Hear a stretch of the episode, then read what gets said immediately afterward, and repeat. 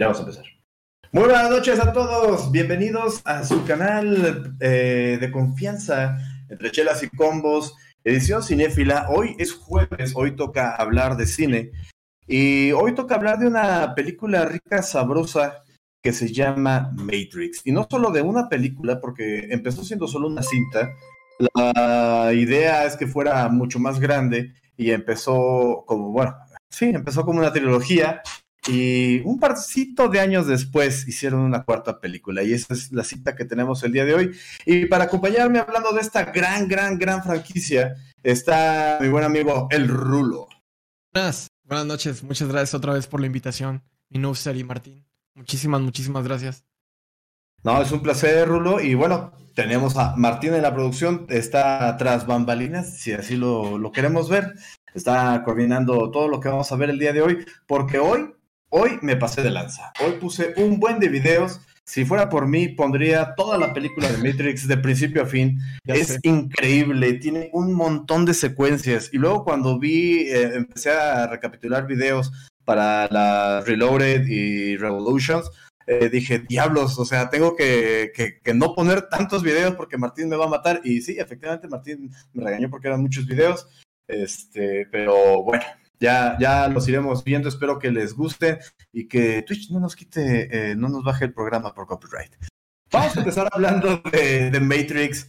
Matrix se concibió como una gran historia de ciencia ficción. Los hermanos, en ese entonces hermanos Wachowski, eh, concibieron esta cinta con varias referencias más que de la cultura americana, tiene muchas influencias de la cultura oriental. Muchas escenas tipo anime fue lo que impulsó a los hermanos Wachowski a crear varias de las secuencias de acción que vemos. Es una película de acción, de ciencia ficción, del tipo cyberpunk, pero ciertamente es una película que aborda temas filosóficos que ya vemos mucho en la cultura actual, ¿no? Vivimos en una simulación, de verdad eh, lo real es lo que tenemos. La, ciencia ha avanzado tanto que ya tenemos imágenes realistas que llegan a confundir a la mente, ¿no? Entonces, vamos a, hablar de eso. Y, bueno, también quiero mencionar que a veces, no sé, Rulo, si te pasa, que las películas tienen mayor eh, influencia en ti o apego con quien las ves, ¿no? Sí, claro, muchísimo. De hecho, tiene que ver mucho la persona con la que estás viendo, la época en la que la estás viendo también. Es lo mismo verla, no sé, esa película salió en 1998, si no mal recuerdo. 99. Y, 99. Y la verdad, híjole, yo era un niño todavía, o sea, no supe apreciarla. Yo solamente recuerdo esa película, me enamoré de ella por las escenas de acción, pero más grande, yo creo que ya en una etapa más adulta, fue donde la pude ver y entender el mensaje que trataban de enviar y obviamente tratar de, no sé, e, es chistoso el efecto que creó esta película en mí porque pues realmente sí la puedes comparar con situaciones que te pasan en tu vida, ¿sabes? Como los de Yabu o, o, ciertas cosas donde tú realmente sí te, digamos, puedes sentir algo de lo que siente el protagonista o lo que te trata de transmitir, el mensaje que te trata de enviar la película. Es increíble eso, de hecho. Es una de las razones por las cuales me gusta mucho esta película. Sí, eh, es muy revolucionaria en eso, ¿no? O sea, creo que aborda muy bien también como que el tema de la adolescencia esto de buscar tu identidad, de que pues como que estás en un círculo pero no te sientes a gusto y entonces encuentras a un grupo de personas con las que eh, ya tienes eh, gustos afines y todo eso, entonces también es una época importante para verla. Y fíjate que para mí también fue muy especial esta cinta porque eh, la verdad no recuerdo cuál fue la razón, pero la fui a ver con mi abuelo. O sea, yo tenía pues, no sé, no, no, no he sacado sumas, a lo mejor como 15 años y mi abuelo pues ya era un señor sesentón. Y la fuimos a ver y recuerdo que volteé en un momento a ver la película, porque cuando la, ves por primera vez y te, abordan todas estas cosas de que no vives en la realidad, que es una simulación, que estás conectado y, con todo este discurso que veíamos de, de Morpheus, volteé a ver a mi abuelo y tenía la misma cara de incredulidad que yo. Imagínate a una persona de, de su edad eh, que ha visto pues muchas películas y que de repente te sueltan este tema así como tan profundo. Bueno, para, para mí era muy, muy, muy elevado, ¿no? Entonces, eh, le agarré mucho gusto. Yo solía ver películas en la tele con mi abuelo y esta fue la primera película que fuimos a ver al cine. Entonces, eh, pues tiene todavía un, impacto mayor en mí. Y la verdad es de que también es una de las cosas por las que, me gustó, porque dije, bueno, puedes compartir eh, sentimientos y conectarte con la gente que pues está a tu lado prácticamente, sin a veces decir nada. Claro.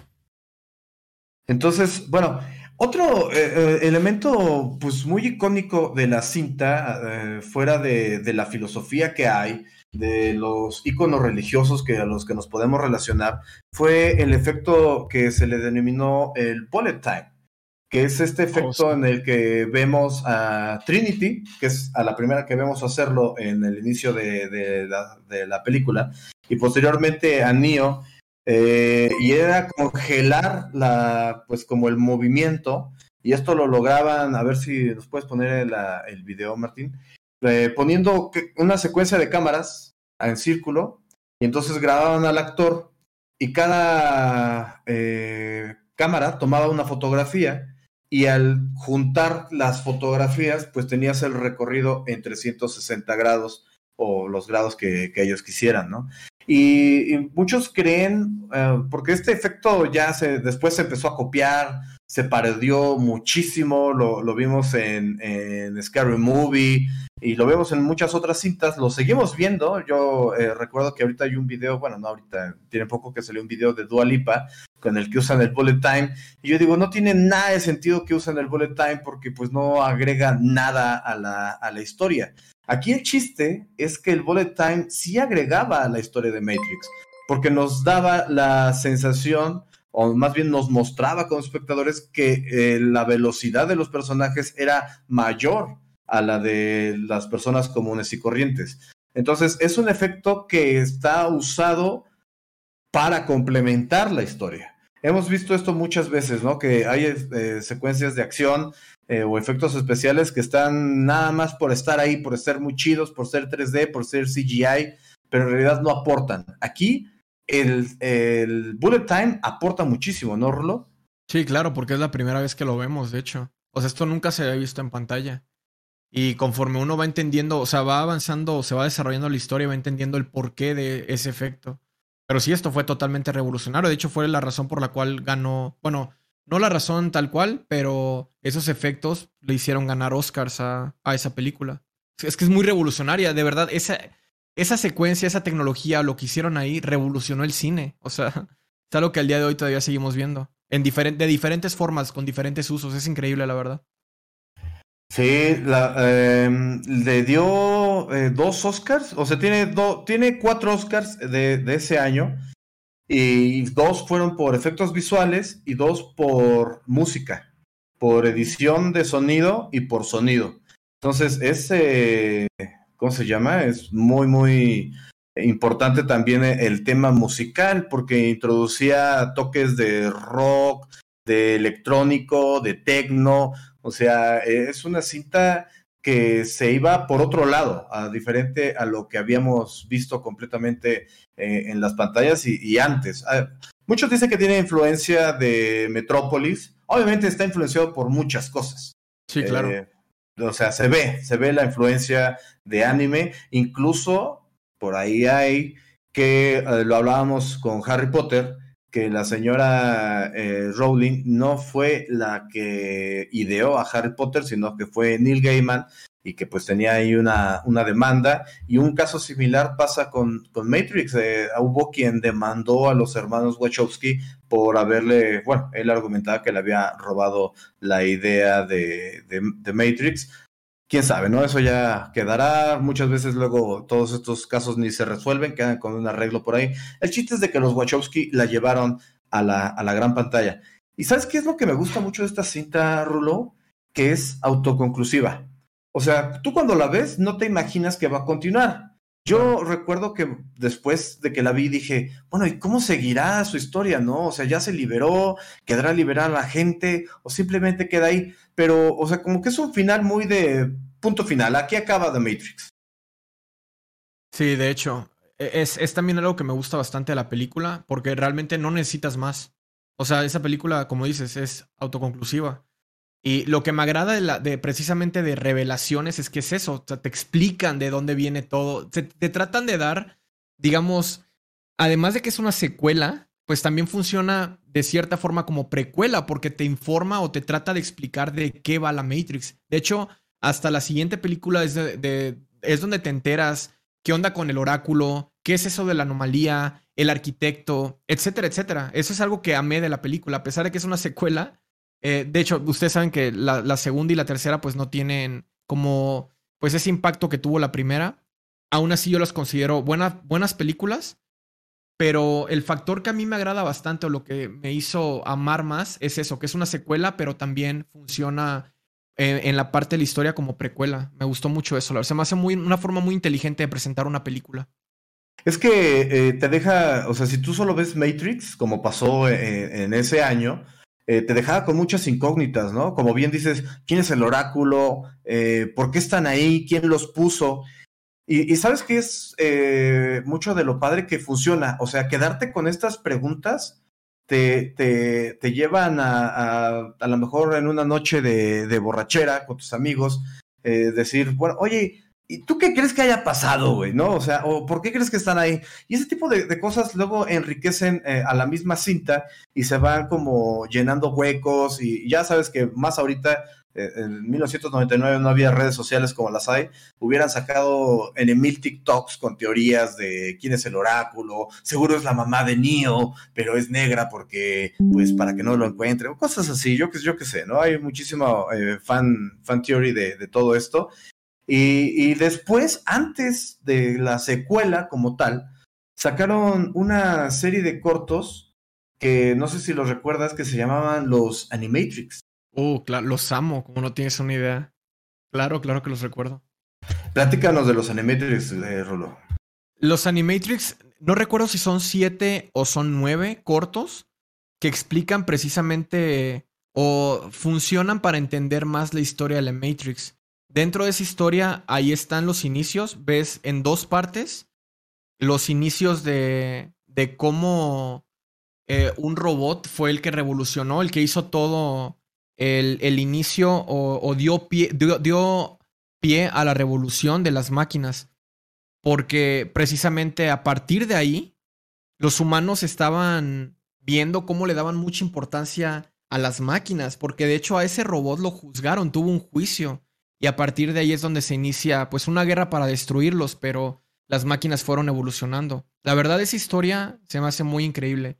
Dentro de Animatrix también encuentran la historia de un personaje que se supone Neo levanta, pero yo siempre he pensado que él se levantó solo, aunque él lo idolatra. Y ven otra serie de cortos con diferente tipo de técnica de animación. Hay unas que son animaciones eh, computarizadas, otras son, como lo que estamos viendo, son eh, pues más, no sé cómo le llaman esto, dibujos, este, dibujo animado. 2D. 2D, ajá. Es, es algo más tradicional, por así decirlo, estilo anime precisamente. Cosa que me agrada bastante porque sé que los Wachowskis se se inspiraron en el anime bastante, como Akira, diferentes tipos de, de animes. Y me agradó bastante que la historia principal utilizaran este, pues este arte, la verdad.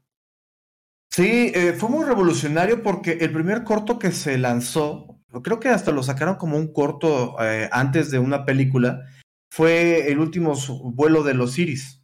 Oh, y, y, este corto tenía el estilo de animación de una película que también fue como que pionera, que fue Final Fantasy The Spirit Within, que, que revolucionó porque estaba hecha con personajes totalmente 3D y, la desarrollaron eh, eh, Square Enix, que es la creadora de Final Fantasy.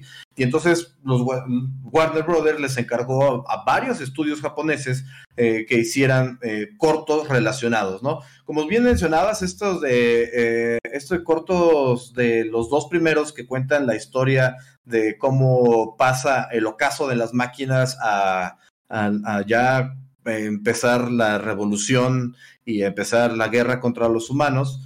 Hay otra serie de cortos que son como más libres, como bien mencionas, y, hay varios estudios involucrados. Está el estudio de Cowboy Bebop, que hace uno de los cortos, eh, y, y, varios más que tienen, como bien dice, su estilo muy marcado de animación y que deja historias bastante buenas. Hay uno que me gusta mucho en la que un robot, un como centinela, es atraído por los humanos y entonces mediante un viaje como psicodélico que le hacen dar a, este robot, se termina volviendo bueno, o más bien se termina poniendo del lado de los humanos, oh, porque en esta otra realidad él se vuelve humano y entonces eh, adopta esta otra parte, ¿no? Eh, por aquí nos, nos dicen, eh, fue el de Ghost in a Shell, sí, es correcto, amigo adicto, también está ese estudio.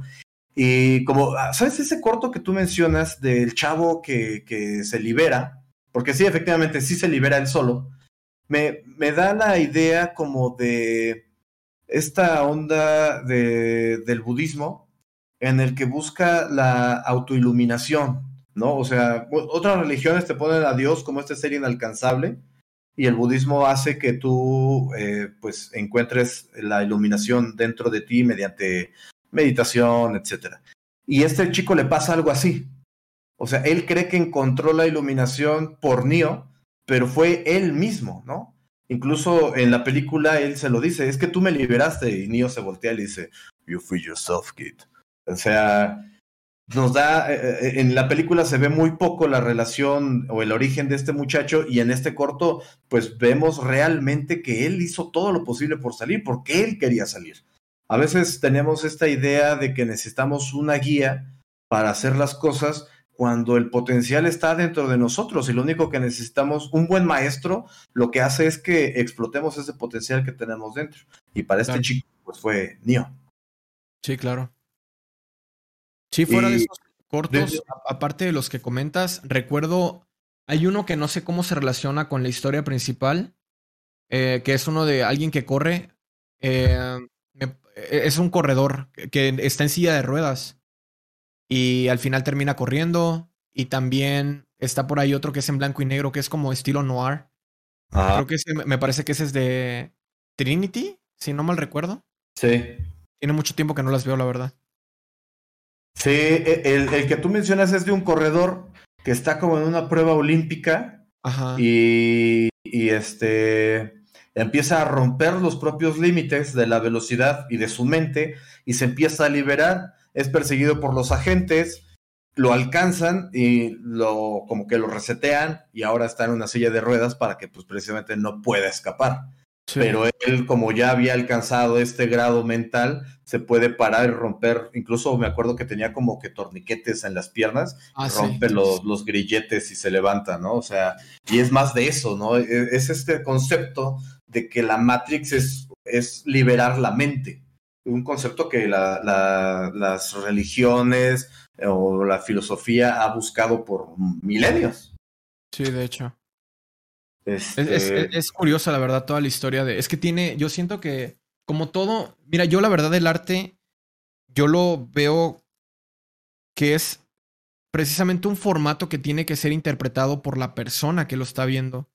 Cualquier tipo de arte. Entonces siento que Matrix tiene una infinidad de teorías y tiene una infinidad de formas de verla que es, es increíble. Yo creo que por eso tiene, es una de mis películas favoritas. Para mí yo creo que es una de las películas de acción más importantes que han existido en el cine.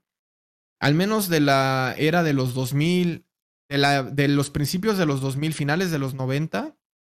Yo creo que es la más importante por, todo por todo el impacto que tiene y precisamente por la forma en que te deja pensando en todo. O sea, por ejemplo, yo llegué a pensar en su momento que no sé si sea así lo que pensaron los, eh, los directores, eh, los creadores. Precisamente es algo que yo siempre he pensado. Yo siempre he creído que las máquinas, de cierta forma, eh, el, el, acto de convertir en batería a los humanos fue un acto de compasión por ellos, porque al final de cuentas no querían eliminarlos. Ellos sabían que iban a ganar la guerra por toda la tecnología que estaban desarrollando. Y si recuerdan, pues el objetivo de, de estos enjambres, pues es eh, utilizar todo el sistema nervioso de los humanos para poder llenarse de energía, porque los humanos habían pues destruido su principal fuente de energía que era el sol. Entonces, en un principio se veía como eh, los líderes de, de, esta nación, creo que se llamaba 01, sí. Eh, querían la paz con los humanos, porque al final de cuentas ellos estaban conscientes, ya con conciencia sabía ¿Sabían ellos o tenían presente que los humanos los habían creado? Para ellos todavía eran los creadores, pero los humanos se negaban y se negaban y se negaban hasta que tuvieron que tomar pues medidas drásticas las máquinas y yo siento que dentro de eso, pues sí fue un acto como compasivo de las máquinas, decir, ok, no los vamos a eliminar, o sea, vamos a ver la forma de estar unidos a ustedes todavía. E-, es algo curioso, así es como yo lo, eh, lo he interpretado siempre, pero te digo, al igual y tú no piensas eso. Eso es lo interesante de estas películas, de, de Matrix, de esta historia, que te deja mucho a pensar. Por ejemplo, me acabas de decir algo que yo nunca había pensado. Jamás había visto la película pensando en esto de una persona solitaria que realmente es aceptada por un grupo social. Eso yo nunca lo había pensado de esa forma, ¿sabes? Y ahorita que lo dijiste fue así como de, wow, o sea, nunca lo había visto así. Eso es lo que me impresiona de verdad esta película. Y, fíjate, y es lo padre, o sea, a mí, ¿sabes? Esto, este programa de Entre Chelas y Combos, la edición cinéfila, me gusta mucho por, eso, porque hablando contigo, con el chef, con, con Eric, que eh, luego está aquí con nosotros, te das cuenta, ¿no? O sea, platicando de las películas, ves el punto de vista de otros y enriquece el tuyo o, pues también lo yuxtapone a lo que tú pensabas, ¿no? Siempre en este, yo siempre lo he pensado en este ámbito de crecer y de aprender uno, uno del otro y así ir creciendo las personas que estén envueltas en esta conversación, todos los que están en el chat, eh, gracias por sus comentarios, siempre eh, los procuro leer y contestárselos mientras vamos aquí sobre la marcha. Y fíjate que eh, otro, otro punto filosófico que, que, tiene muy fuerte, está muy claro, es el mito de la caverna de Platón, que consiste en que dice Platón que nosotros somos como unos hombres que están dentro de una cueva y que solo conocen el mundo exterior por las sombras que llegan a la cueva de la luz. Pero que si nosotros saliéramos y viéramos el mundo como es, tendríamos otra idea. Aquí claramente la cueva es la Matrix y claramente salir de, la cueva es el, al, mundo real, ¿no?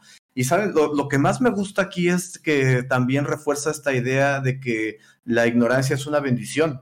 Y lo dicen dentro de, la película, ¿no? Eh, cuando este eh, Cypher está tratando de, negociar con el agente Smith, eh, que le dice, pues es que yo preferiría ser ignorante y no saber de todo esto, porque se vive mejor dentro de la Matrix, se vive mejor dentro de la ignorancia.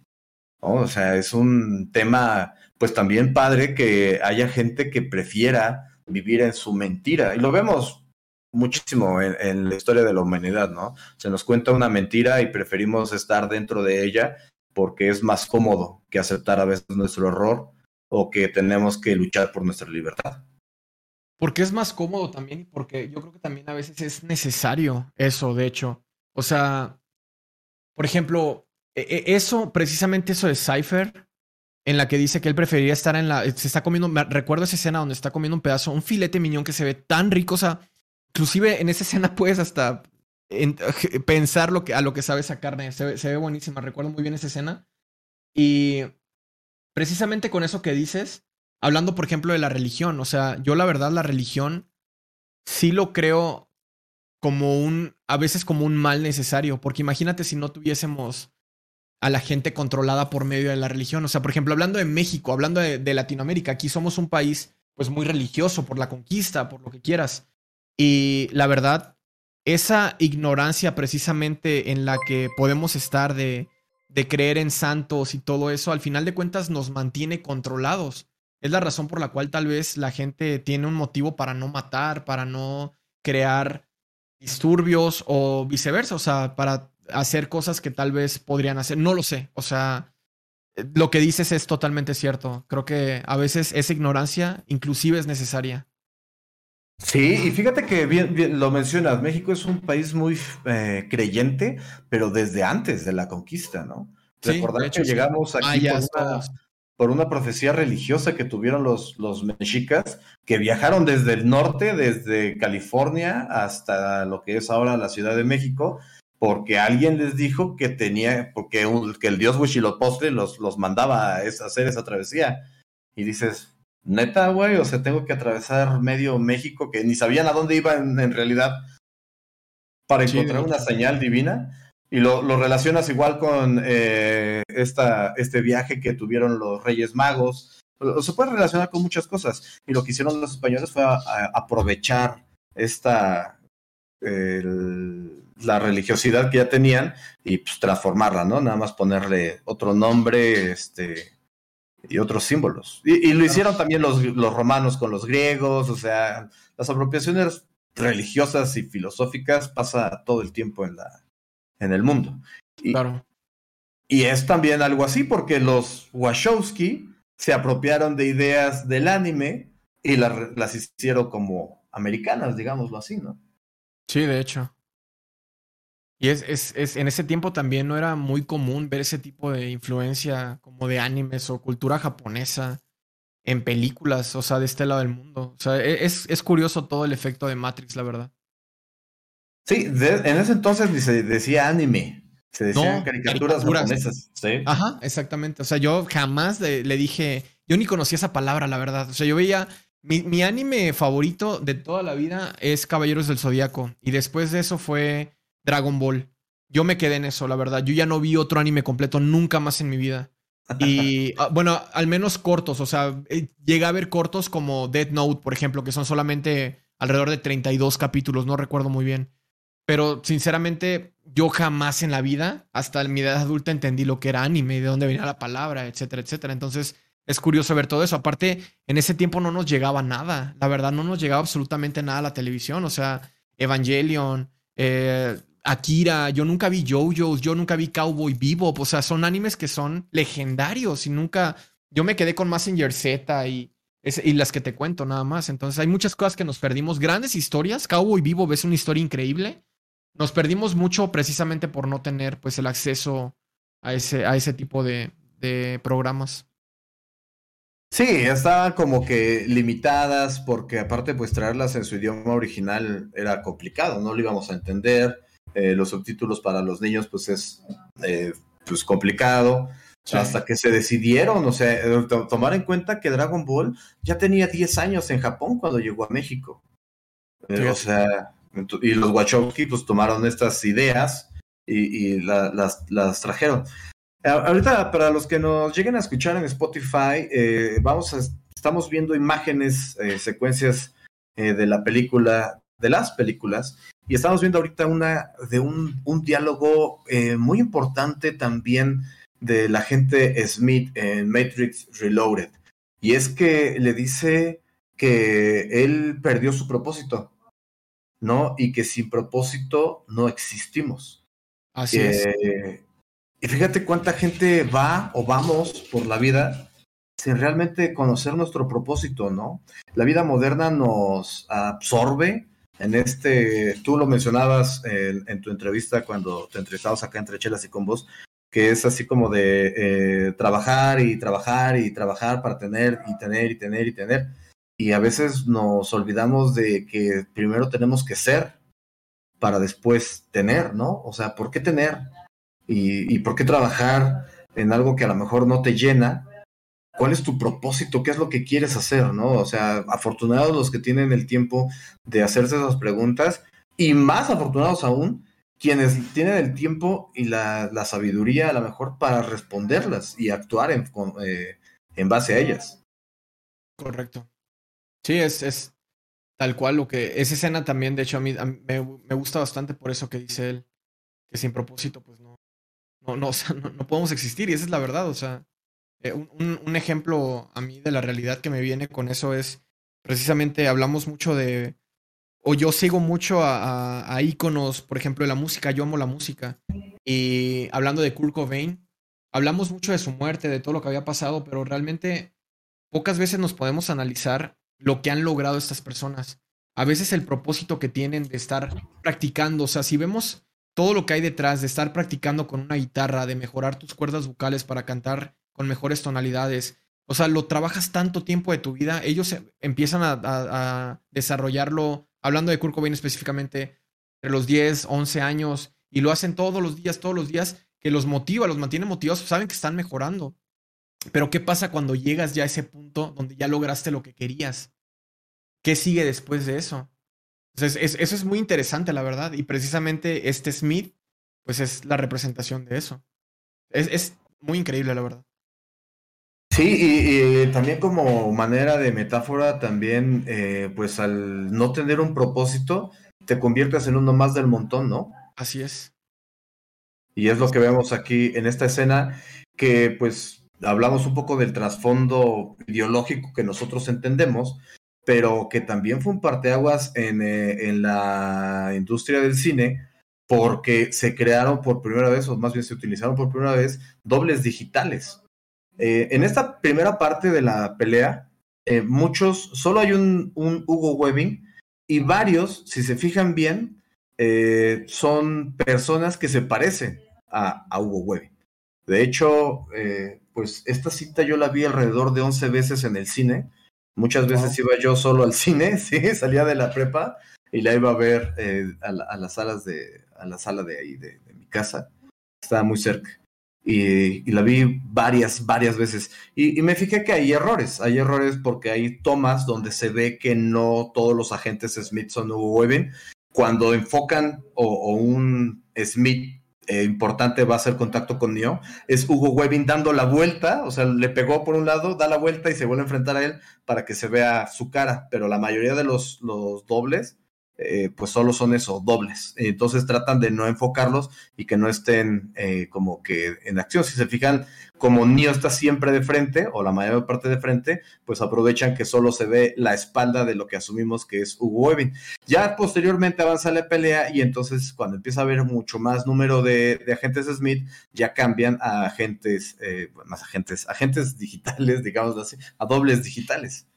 Sí, de hecho. De hecho, esta, esta escena no es, no, fue, no es muy bien criticada todavía el día de hoy. O sea, no tiene buenas críticas porque, pues precisamente creo que abusan de eso de la, de la tecnología, la verdad. Hay una parte, aquí todavía va bien la peli, aquí todavía me encanta esta escena. Pero hay una parte donde convierten a Neo literalmente ya en un, pues totalmente digitalizado y ahí yo creo que ya no, se pierde un poquito, pues esa esencia. Ahí va, mira.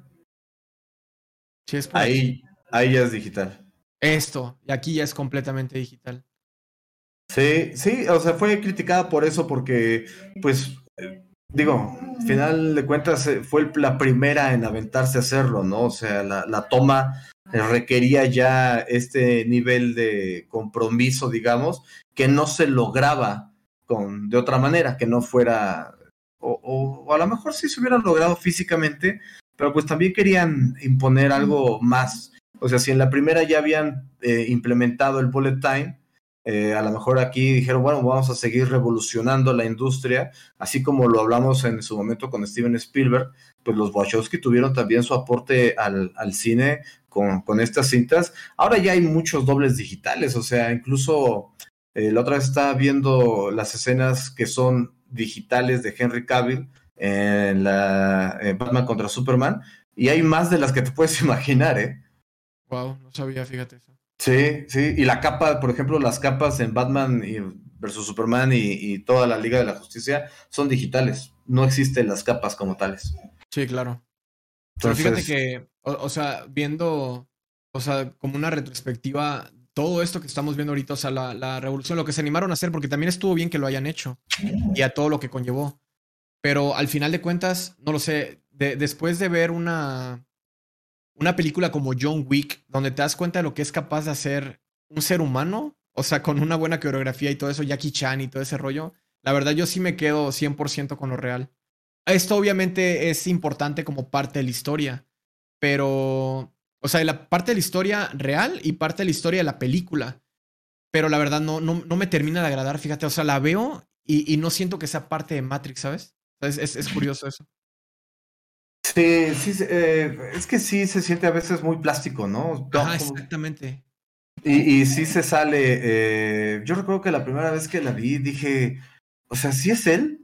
Y luego eh, hay otro gran error en esas tomas digitales que no machean, es decir, no se iguala eh, los tonos. O sea, ahí el corrector de color este, no estuvo como que a la altura y se ven un poquito más verdes. Sí. Este, este tono verde si lo analizamos, cuando están dentro de la Matrix, desde la 1, de la 1 a la 3, de la 1 a la 3, cuando están dentro de la Matrix, es, tiene estos tonos verdes. Cuando están en el mundo real, tiene estos tonos grises, azules. Sí, y se hecho. diferencia muy bien, ¿no? Sí, de hecho. Pero sí, como dices aquí, como que, como que no quedó muy bien toda esa parte de la corrección de color. Pero mira, por ejemplo, aquí Adicto hace un comentario que dice, yo no critico esa parte porque propiamente es un mundo digital. Eh, si fuese la intención de la película que, no, que darnos a entender eso, la compro esa, mi adicto. Pero la verdad, yo creo que no, o sea, la película nunca te da, al menos hablando de la 1 y tampoco la 2, solamente específicamente en esa escena es donde sientes la parte de eh, esto así como más plástico, por así decirlo. Pero si fuese la intención de la película decirnos, sabes que se puede crear otra versión de ti mismo, no, no lo sé, convertirse o algo así, ahí sí te la creo, pero yo nunca veo que los Wachowski o la historia te diga, ah, es que también eh, eh, esto que vimos fue una digitalización en el mundo de Matrix. La verdad, estos güeyes son las mentes de los humanos y es lo que ellos representan. Entonces, por eso no, no, lo veo de esa, nunca lo vi de esa forma, Dicto, la verdad. Fíjate que algo que mencionas ahorita eh, importante y que acaban de mencionar eh, Lana, porque ahora ya no son los Wachowski, ya son las, Wachowski. Este, y solo uno de ellos dirigió y escribió eh, Resurrections. Y dice que hay una idea que ellos tenían en un inicio con el personaje de Switch, que decían, no sé si recuerden, Switch era esta tipa, se veía un poco andrógina, que tenía el pelo blanco y que se vestía de blanco. Casi todos se vestían de negro y ella era la única que se vestía de blanco. Sí, la que en la 1, la que muere, ¿no? Que es Cypher, sí. Sí, y entonces eh, comentaban los Wachowski, las Wachowski, perdón, que eh, su idea es que estas imágenes son avatares o avatares. Y entonces eh, ella era un él. Entonces ella era hombre en la Matrix y era mujer afuera de la Matrix. Wow. Pero que la idea estaba muy avanzada para su tiempo y que decidieron no meter este concepto. De hecho, por eso se llama Switch, que es como cambio. Wow, nunca supe eso, fíjate. Hubiese estado interesante que hubiese metido esto. Sí, claro, y, por ejemplo, eh, la otra vez estaba, eh, estaba hablando con el homie y, él decía, no, dice, yo por qué jugar con, con monos, yo juego con puras monas chinas. Mujeres. Y dices, sí. hay muchos hombres que su avatar es una mona china. O sea, y hay otros que no, o sea, que siempre dicen, ah, no, yo me identifico con Ryu, o yo soy Yori, ¿no? Que es muy popular. A mí siempre me ha gustado Terry. Y, pero, o sea, esta idea está dentro del colectivo, ¿me entiendes? Sí es algo que pasa por la mente, ¿no? Yo sé de esos, de hecho. Yo tiendo a agarrar eh, más personajes femeninos que masculinos. O sea, en los juegos de pelea que ya conozco, como un King of Fighters, pues ya es delegado. O sea, yo desde niño juego con Yori, esos personajes, ¿no? Pero, por ejemplo, pongamos que me pones un Dark Souls o algo así, siempre mi avatar, siempre, siempre, siempre, siempre es mujer. Tengo una fascinación por digamos, las mujeres en el aspecto de, yo crecí con dos mujeres y para mí siempre van a ser como así como guerreras, no sé cómo explicarlo, pero siempre he escogido avatares femeninas y en juegos de pelea también, si son nuevos juegos, me inclino más por los personajes femeninos. Al menos que no me gusten, así de que diga, ah, es que no tiene un espada o algo así, y ninguno me llama la atención, ahí sí es donde ya no, me, me agarro personajes masculinos. Es curioso eso. Sí, eh, y yo, por ejemplo, yo no, yo siempre he escogido eh, como, no sé si tengo como que esta idea de que el avatar me representa a mí, siempre escojo a un hombre y trato de que pues se parezca a mí. Digo, antes era muy básico, ¿no? Le ponías cabello gris o que diga negro, café y ya se parecía a ti. Ahora como los del Xbox, que ya los puedes customizar muchísimo, o los del Wii, los del Wii que eran tus Mis, ¿no? Se llamaban este, recuerdo que con mi hermana este, jugaba a hacer a la familia en Miss y tratábamos de replicar a todos los miembros de la familia con sus avatares. Y fíjate que eh, jugando Pokémon, yo jugué mucho tiempo Pokémon, y un amigo me dijo, dice, güey, pues es que puede ser cual lo que tú quieras. Dice, ¿por qué no quieres una chica? yo, pues porque nunca me había nacido la, la curiosidad o como que la necesidad de ser chica. Y pues eh, al salir la nueva, una nueva generación dije, bueno, esta vez sí voy a ocupar una chica. Y sabes qué, me gustó, cabrón. Me gustó porque fue de, ah, nomás voy a ponerle este vestidito, se ve bien coqueta. No, voy a componer este peinado, oh, se ve más chida, sí. O sea, tiene, tiene lo suyo, la verdad, lejos de decir, ay, es que... No, no, no, no es por criticar, simplemente pues está padre el, ejercicio como también de ser o tener la oportunidad de en este mundo digital ser del sexo opuesto. Sí, claro. Es que yo también, yo como lo veo es, no sé, por alguna razón pienso que son más rápidas, más ágiles. A mí, en los juegos de pelea, por ejemplo, o en los, juegos de acción, me gustan los personajes que son muy, que son frenéticos, que se mueven muy rápido y a la mujer pues siempre la identificas no, no por la fuerza, sino por, por la velocidad que pueden llegar a tener, la forma en la que pueden moverse. Entonces también por eso me gustan mucho ese tipo de personajes. Sí, y fíjate que eh, pues Matrix tiene esta onda también porque la mujer cumple un rol muy importante dentro de la historia de Matrix, ¿no? Desde un inicio es Trinity quien eh, pues atrae a Neo fuera de, la Matrix, aunque es Morpheus quien le da la pastilla, Trinity es quien lo lleva a este mundo y le, da como que eh, los primeros indicios de que hay un mundo fuera. Después pues se vuelve su amor y fíjate que esa es una parte que a mí no me gusta mucho del todo esta historia, esta historia como de que, ay, le da el beso y resucita, es como muy romántico el asunto, ¿no? O sea, como que todo iba muy eh, de ciencia ficción y este punto de, ah, se muere pero resucita por el poder del amor, sí se me hizo así como de, ay, está chido, pero como que no me gusta del todo. No sé a ti. Yo la verdad siento que cuando hablamos de, de un de un amor en una película, yo siento que lo hacen como la forma segura de atraer a más público, porque una historia de amor yo creo que siempre ayuda, ayuda bastante de hecho, pero híjole, no sé, a mí, a mí también me sobra. Obviamente tenemos puntos de vista y tenemos necesidades diferentes, pero la realidad de las cosas es que eso vende, o sea, una historia de amor te vende. Eh, y lo hemos visto en la historia del cine a lo largo del tiempo en diferentes, de diferentes formas. No solamente tienen que ser vínculos amorosos eh, entre dos sexos opuestos, sino, por ejemplo, Terminator, el lazo entre, e, entre el T-600 y este John Connor. En, hablo de Terminator 2, la mejor película de Terminator. Este, ese lazo de casi, casi como de hermandad y esto, pues también te vende, ¿sí me explico? Entonces, creo que es una forma segura también de atraer más público. Y les funcionó bastante bien porque a mí no me agrada, pero es muy raro. Por ejemplo, tú me lo acabas de decir, no te agrada, pero es muy raro que a alguien no le agrade la historia de Trinity. No les agrada la última versión, que la verdad es estúpida la última versión de Matrix, la, última entrega, la, la 4, pero nunca he escuchado algo malo o, muy una crítica muy grande negativa acerca del amor entre Trinity y Neo. Ah, ¿Sabes a mí otro punto que me cuesta de esta cinta de, bueno, o esta historia de amor en esta cinta? Es que es, eh, si la recapitulamos, así vamos a tratar de recapitular de la manera más rápida posible.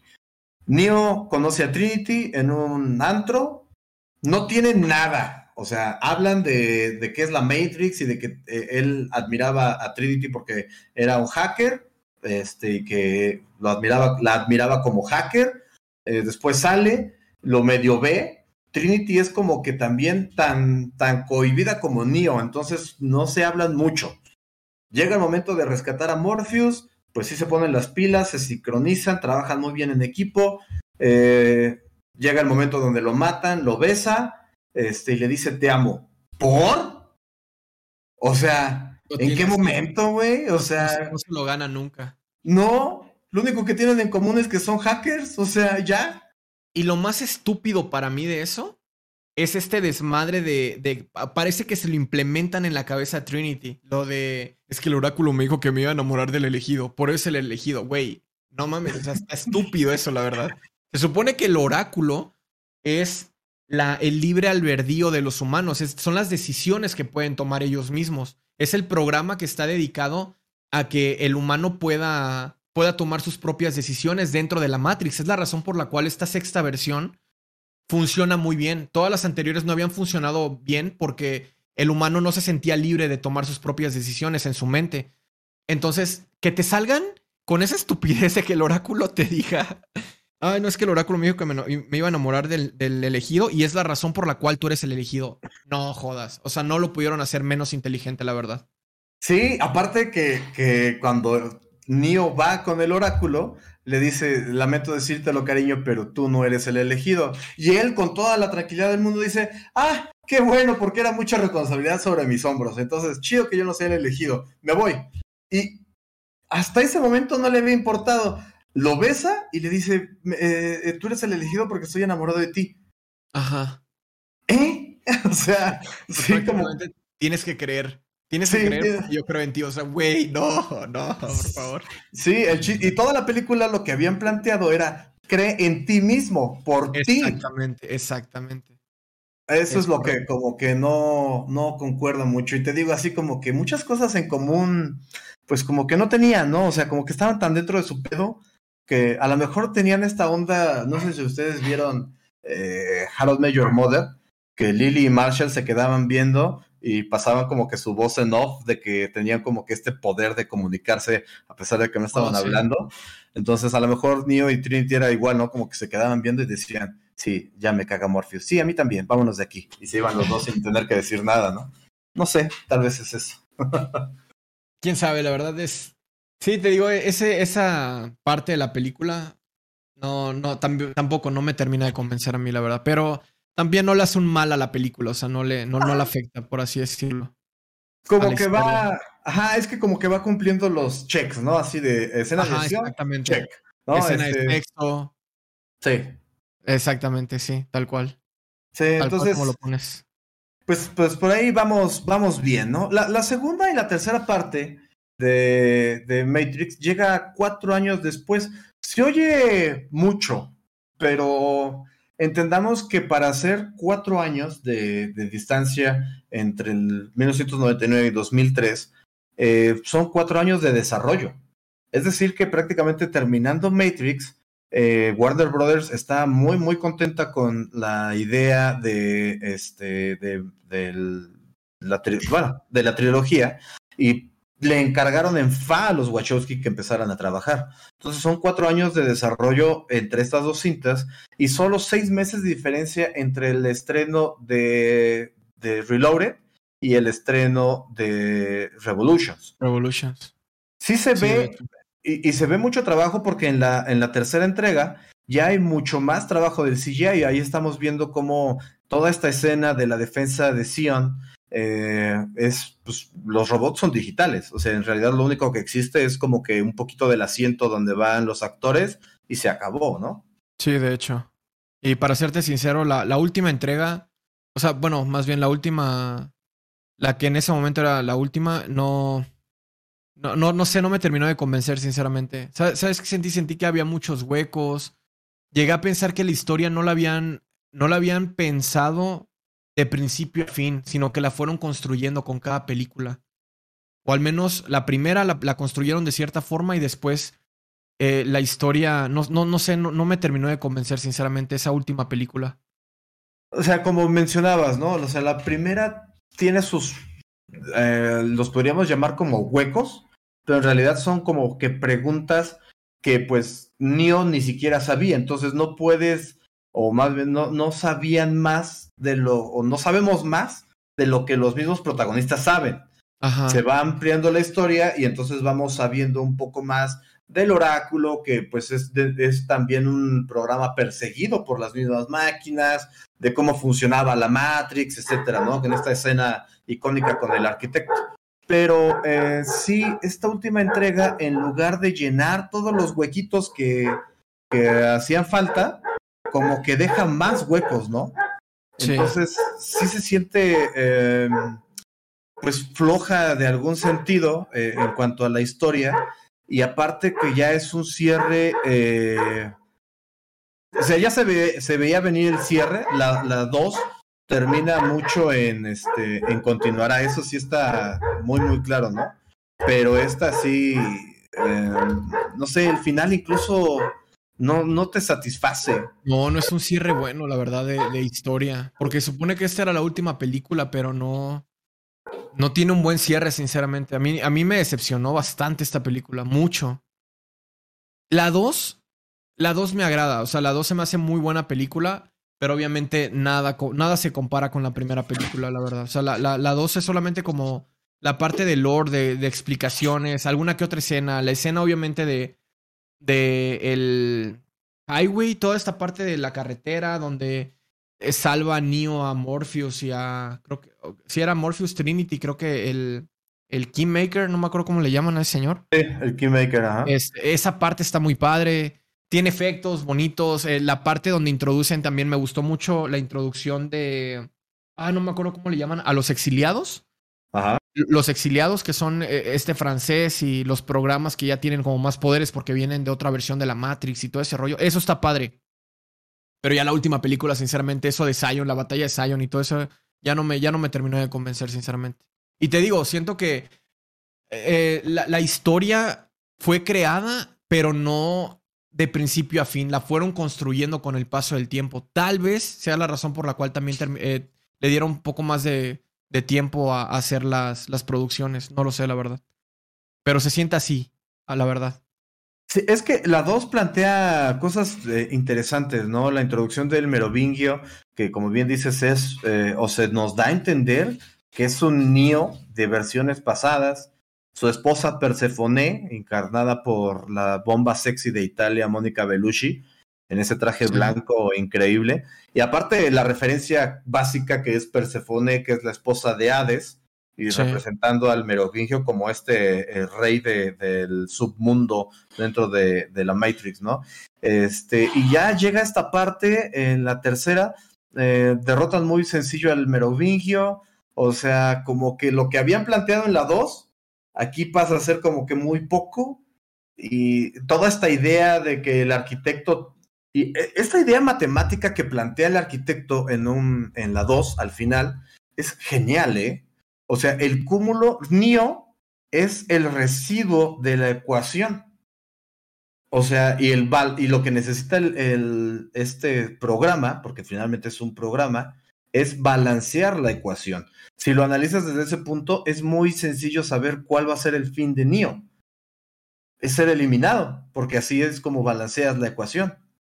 El detalle, el detalle de Neo, por lo que yo entendí, o sea, desde mi perspectiva, es que la, Matrix no funcionaba porque dentro de la, del algoritmo no existía un, una opción, o sea, los humanos no podían tomar opción, o sea, no podían tomar decisiones. Entonces, lo que el algoritmo o las máquinas crean para que la Matrix funcione y no se, pues no se eh, crashe, por así decirlo, crean al oráculo. El detalle es que con el oráculo se crea otro problema. El problema es la anomalía. En este caso, la, anomalía es Neo. Neo. Y Neo tiene la decisión precisamente, eh, y es algo que siempre va a pasar en todas las Matrix, tiene la decisión, que es lo que le dice el arquitecto, tú tienes en tus manos la responsabilidad de que esto siga adelante o se, se crashe. Entonces tienes que tomar una decisión. O te sales, no me acuerdo de esa escena la verdad, pero se supone que si se iba por un lado, crasheaba el sistema y todos los humanos se morían. O sea, si Neo tomaba esa decisión de una puerta, que no es la que toma, creo, según recuerdo, literalmente todo el desmadre de, de, las máquinas se iba para abajo. O sea, los humanos iban a morir siendo baterías. Y la otra decisión, ah, no me acuerdo cuál era la otra decisión de la anomalía. Eh, eh, reseteaba, perdón, reseteaba la Matrix. Y Neo era el responsable de dejar a 25 humanos para que volvieran a crear eh, Zion y obviamente se volviera a reconstruir la Matrix. Entonces, esa anomalía se creó a base de, de precisamente el oráculo. Es así como lo, que yo entendí.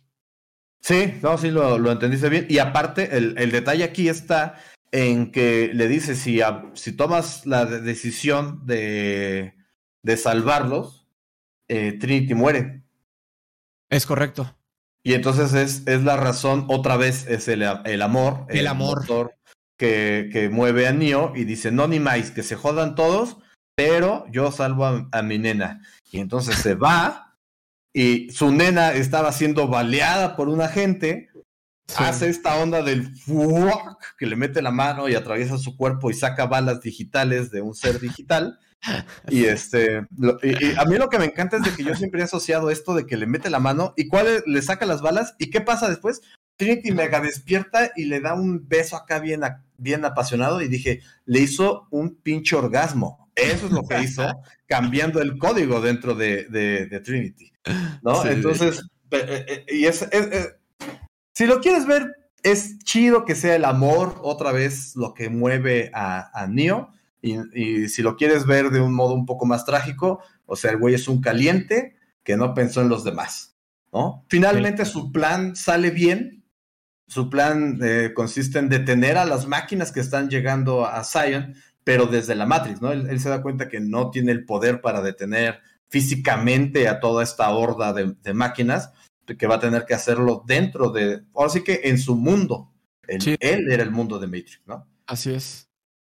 Y es donde decide ya ir a, creo que vas a, a 01 y la plática y todo este rollo. Es donde meten también lo de la cruz, o sea, que parece que es Cristo y todo, es que se sacrifica la humanidad.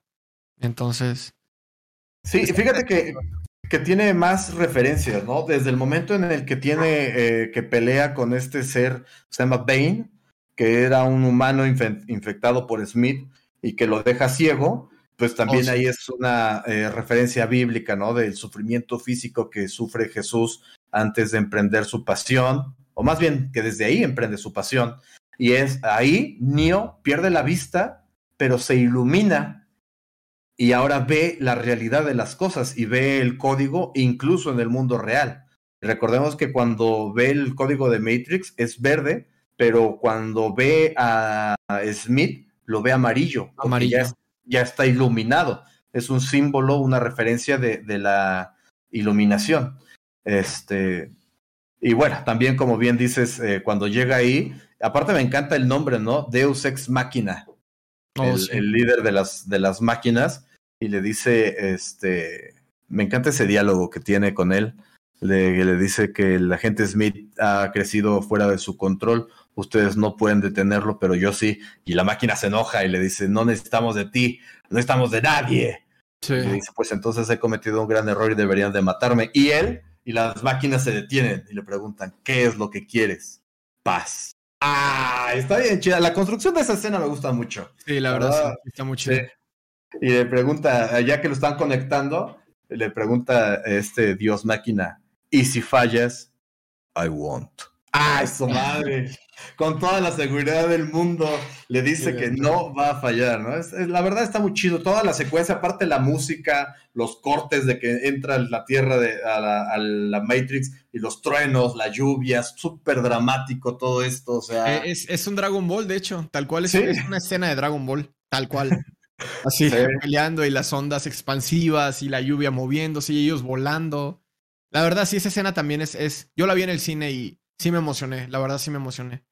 Pero ya te digo, conforme fui creciendo más y la verdad ahorita yo creo que en esta etapa de mi vida o después de un tiempo le di más importancia a lo que, a la historia que contaba que a los visuales. Es la razón por la cual estoy harto de, de las películas. Ya ahorita ya llega un punto en el que ya no soporto de verdad al, al MCU, al mundo cinematográfico de, de Marvel. De verdad ya no lo tolero. O sea, ya no, ya se, me, ya se volvió algo para mí monótono la verdad ya no, ya no tiene un impacto eh, positivo en mí, ¿sabes? E, es, chistoso. Porque todo es digital y no cuentan ya una historia original, ya todo es como la repetición de la repetición de la repetición y no me gusta, ya sinceramente.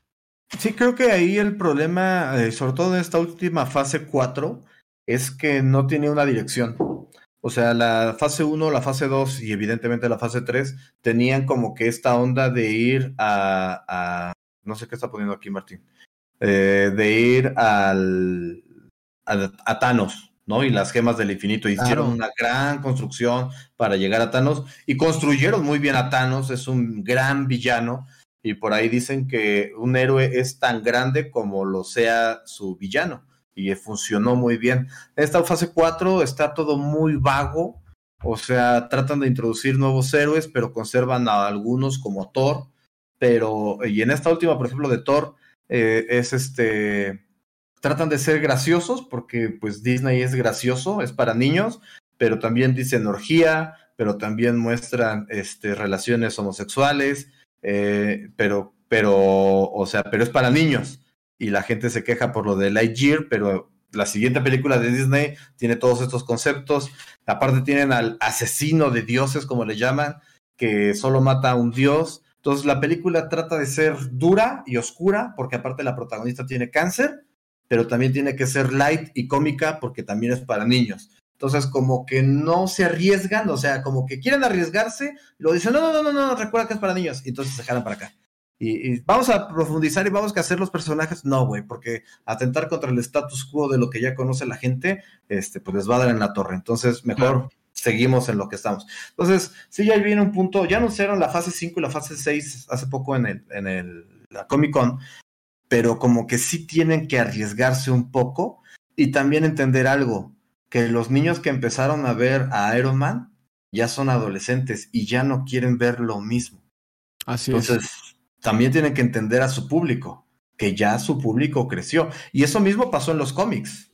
O sea, por eso Batman era medio payasito en los 60 y después su, su el punto más bajo, digamos, de esa comedia fue con el Batman de Adam West en su serie y después llega el Caballero de la Noche de Frank Miller y revoluciona porque nos muestra un Batman oscuro, maduro, eh, de cierta manera amargado con las consecuencias de una vida eh, y se siente más real que lo que veía, ¿no? Y, cambia. Entonces, Marvel está en este punto en el que tiene que cambiar el paradigma, su paradigma que ellos mismos crearon, y adaptarse a él o desaparecer. Y ya las películas que manden ya no van a tener el impacto que tenía la fase 2 siquiera. Sí, no, y, creo que diste en un buen punto que es la dirección, precisamente. O sea, ahorita en esta, en esta fase en la que están, realmente no se siente, no se siente que tenga dirección.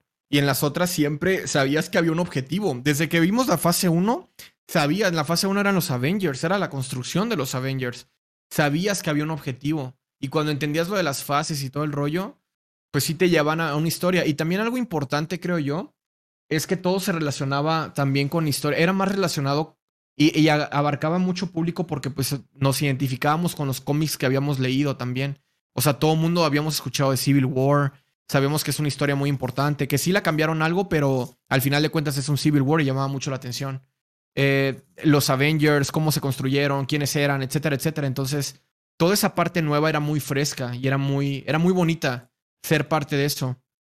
Pero ya, sinceramente, ahorita ya no, ya, ya la verdad ya no le veo sentido. Toda esa parte del multiverso y todo ese rollo, siento que ya es más de lo mismo. Y además es mucha información, o sea, tienes que estar al día con las series. Eso tampoco me gustó.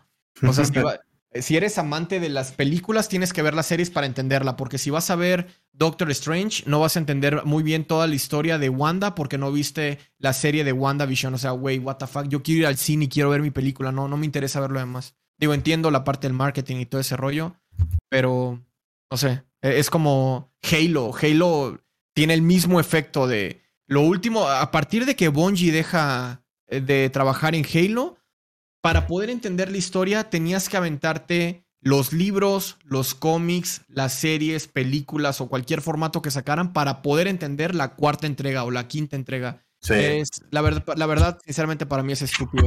Star Wars le pasó lo mismo. También, si quieres enterarte de esta parte de los hits o de las películas nuevas, tienes que haber leído los cómics. Entonces, no, no, no me mandes a hacer eso, por favor. Yo, yo soy cinéfilo, bro.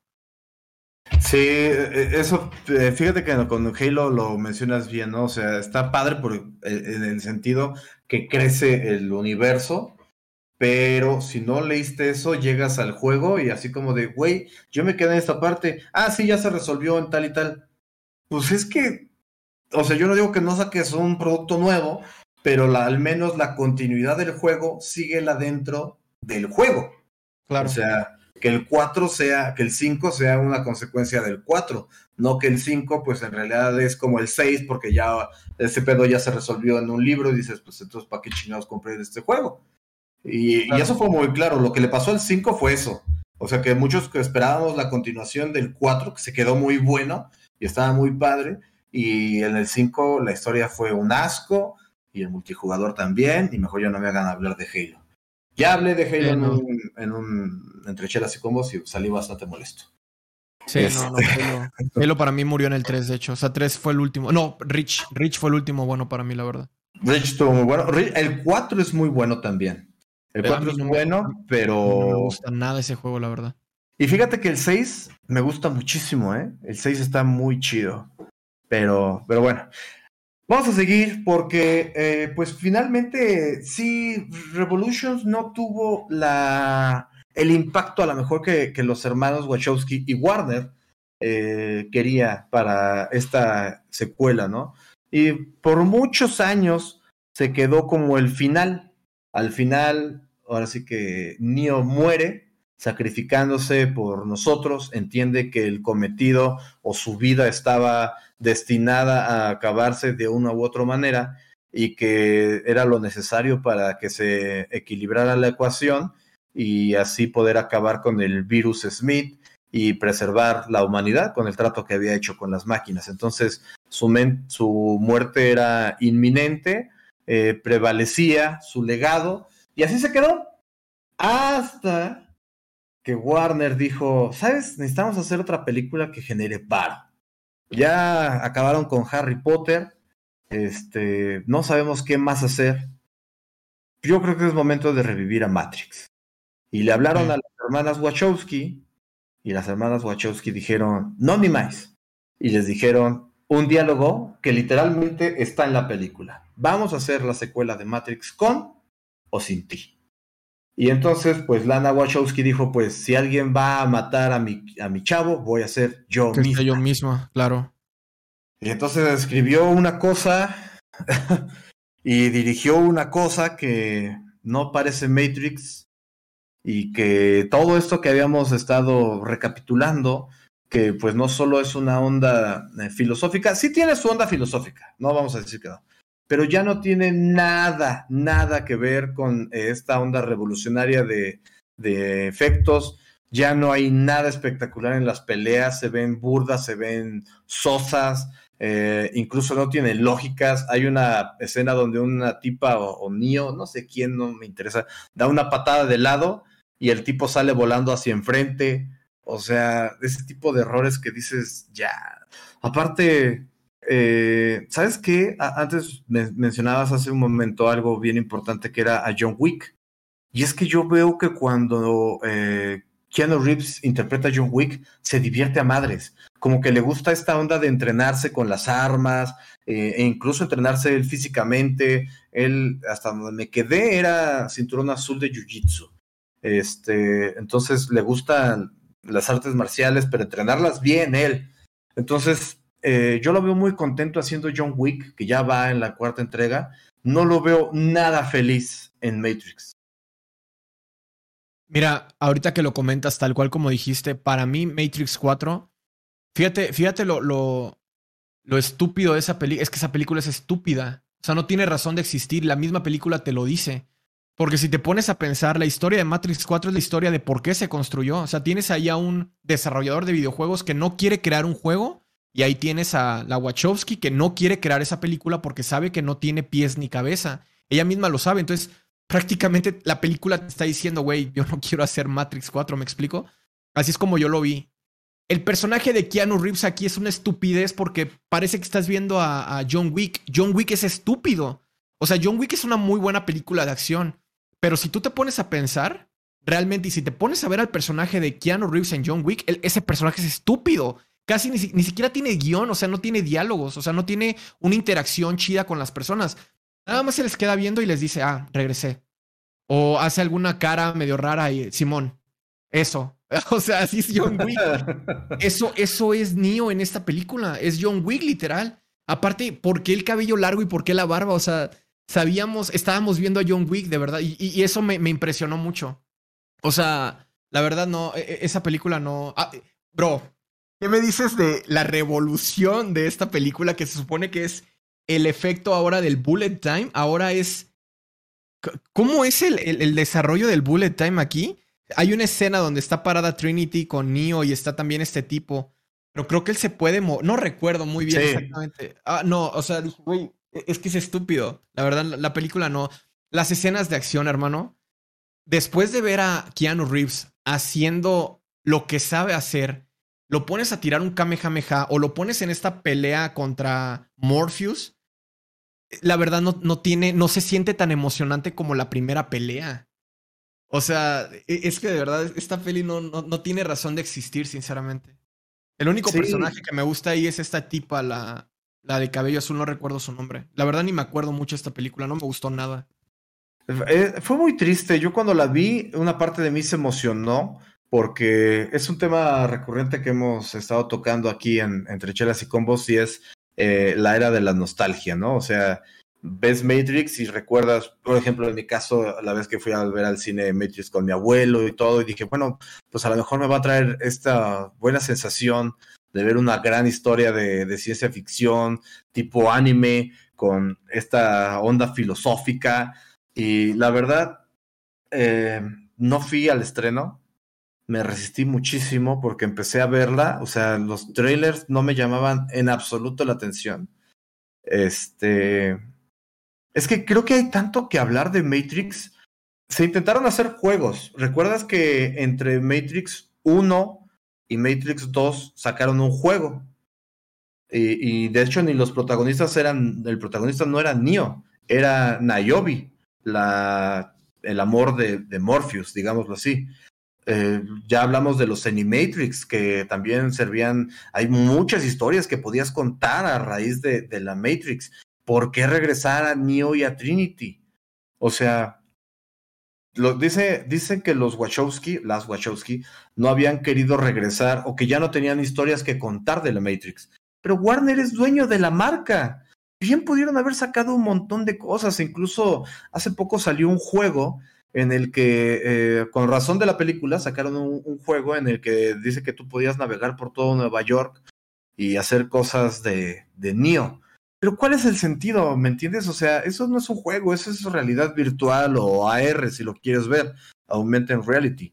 Un juego tiene que tener un gameplay, eh, cierta estructura, misiones, eh, un propósito, no nada más estar vagando por Nueva York, eso lo hago yo. O sea, pero también la idea de, irte a un juego, pues es, diferente. Y aparte puedes contar un montón de historias dentro de, de, la Matrix, ya lo habíamos visto, o sea, bien se puede eh, explotar todo eso y decidieron guardárselo y después decidieron, como bien dices, ve esta escena. O sea, es que de verdad se siente descorazonada por todos lados. O sea, se siente, ajá. Ah, estaba viendo un video que, de, una teoría que dicen que la chica que te gusta, esta como asiática que se llama Box, sí. que, eh, dicen que Box es Box Bunny que es Warner.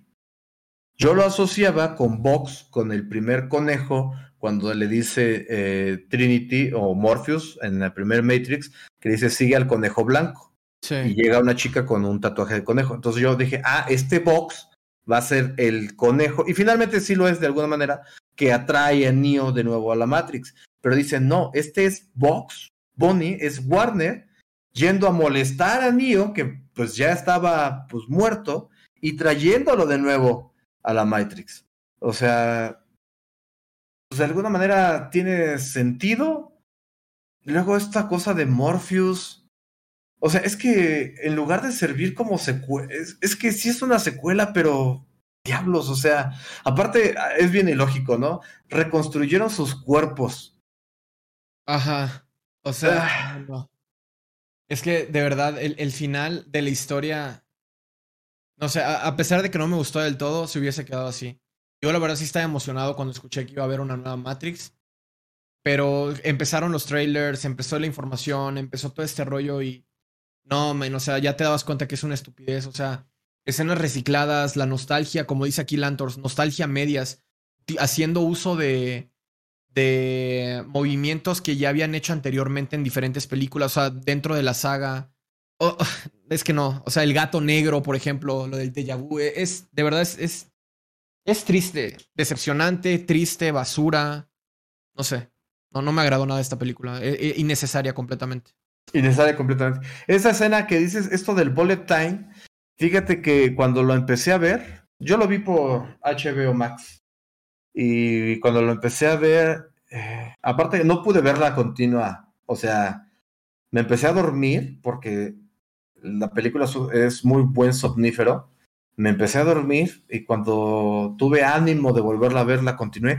Y cuando vi esto de que está en esta escena como del garage y le dispara a Trinity y congela el tiempo y él se mueve, se ve súper feo porque si horrible. sí, se ve horrible.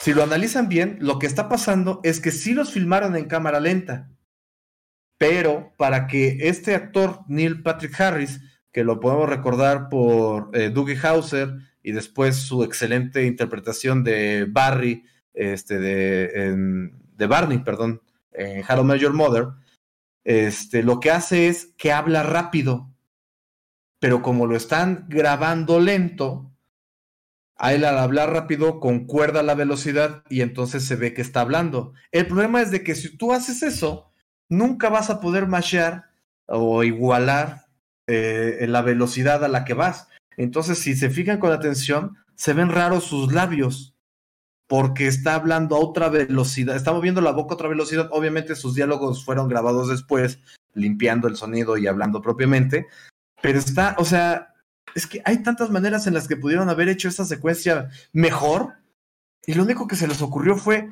pues de verdad vamos, o sea, ya habían hecho eso antes, ya habían grabado a otra velocidad y hacer cosas. Ah, por Dios, ya lo habíamos visto en la de X-Men, dos veces en la de X-Men cuando eh, Quicksilver detiene el tiempo, pues no lo detiene, sino que él se mueve más rápido y parece que todo se detiene alrededor de él, dentro de la cocina y después en la mansión de los X-Men. Ya lo habían hecho y se ve súper chido ahí. ¿Por qué aquí se ve súper culero? Presupuesto, me imagino. Puta, qué buena respuesta, pero qué mal por ellos. O sea, ¿quieren sacar un blockbuster sin invertirle? Es que solamente, de verdad, ve las, ve las escenas de, de, peleas en esta película. Es algo de lo que yo esperaba mucho porque yo decía, wow, con la experiencia que tiene Keanu Reeves ahorita haciendo John Wick y con un, o sea, con un buen coreógrafo, vamos a ver una Matrix bien perra. Ahorita sí vamos a ver como el siguiente nivel de la pelea de este protector del oráculo contra Neo. ¿Te acuerdas de esa escena donde están arriba de la mesa? Esa pelea está súper chida. Sí. Me gusta mucho en Matrix 2. Y aquí, aquí no hay nada. está vacía. Es, de verdad es, es, muy decepcionante hablar de esta película. Muy triste, está horrible. La verdad es. No, no sé, no, no me gustó nada, sinceramente. Y, y a mí una. No sé si fue como idea homenaje, pero que a mí me funciona más como patada en los cojones. es que los créditos eh, tengan la misma canción pero como que en un remix, tantito remix, porque ni siquiera es un buen remix, de la, la misma canción que termina la, la película 1, que es una canción de Race Against the Machine. sí. o sea, dije, neta, ni en eso se esforzaron. Ah, de hecho. ¿No? O sea, así de, vacío está. Sí, de verdad es. Aparte, lo que decían también ahí en el chat, que no traer a, a Smith o sea, también es. Es a medias todo. No, se ve muy feo. O sea, ve esta pelea, vela. E, es, que.